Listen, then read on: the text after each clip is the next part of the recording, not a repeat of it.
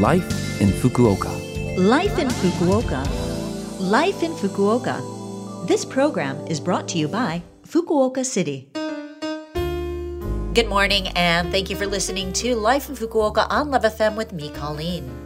This program is just a short show to share with you tips on how to live in Fukuoka City more comfortably, as well as give you information from the city and things to do when you're out and about.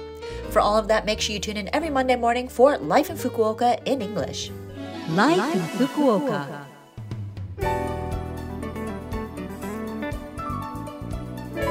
Happy New Year! Thank you for starting the year off with me, DJ Colleen. I hope you have a wonderful 2024 filled with good food, fun, and friends. So, how did you spend your New Year's Eve, and what's the plan for today? I hope you have a chance to enjoy the food, customs, and atmosphere around the city that are unique to the New Year.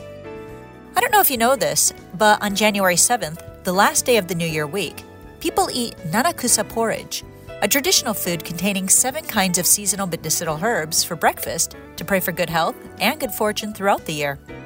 It's also meant to help the stomach and intestines, which may be tired and overworked from the rich foods and alcohol consumed during the New Year's holiday. The porridge is usually seasoned simply with salt, and you can find these seven herbs as a set, sold at supermarkets and other places, so you don't have to worry about trying to gather all of these ingredients together.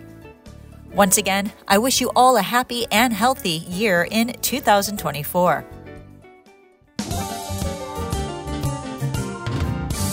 Life in Fukuoka. And to start the year off, I have some information from the Fukuoka City International Foundation. The first topic is about their Japanese chatting salon, which might be useful for any international students who are studying in Fukuoka. Do you know about the monthly Japanese chatting salon? Using Zoom, international students and Japanese volunteers meet one on one or in small groups to talk about topics that interest them. If you're looking for a chance to use daily Japanese, as well as practice the Japanese you've learned in class, or just want to chat with a native Japanese speaker, then definitely join in. The sessions are free, and the next session will be held online on January 31st. You do need to make a reservation to join this event, though. To learn more about this event or to make a reservation, please visit the Fukuoka City International Foundation's website or their Facebook page. The website for the Fukuoka City International Foundation is www.fcif.or.jp. Again, that website is www.fcif.or.jp.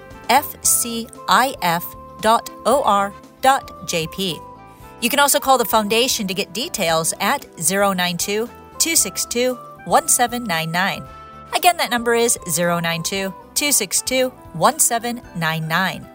They're looking forward to hearing from you, so check it out.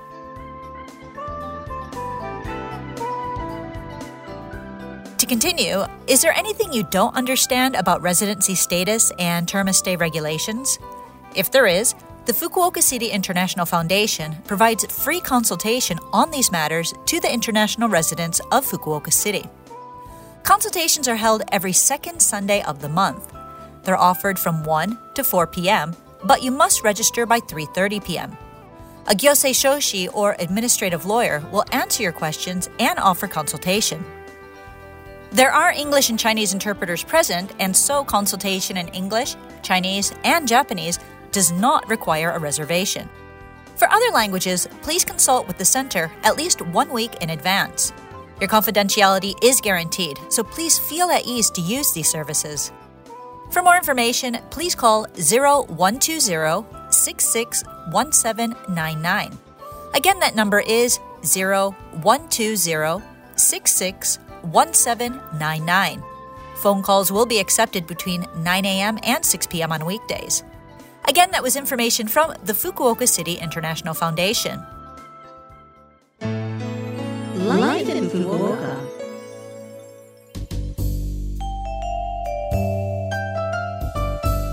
All right. Thank you for listening to Life in Fukuoka today.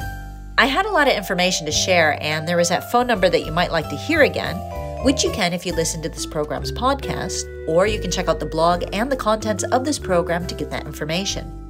Just go to the Love FM website and look up this program's page.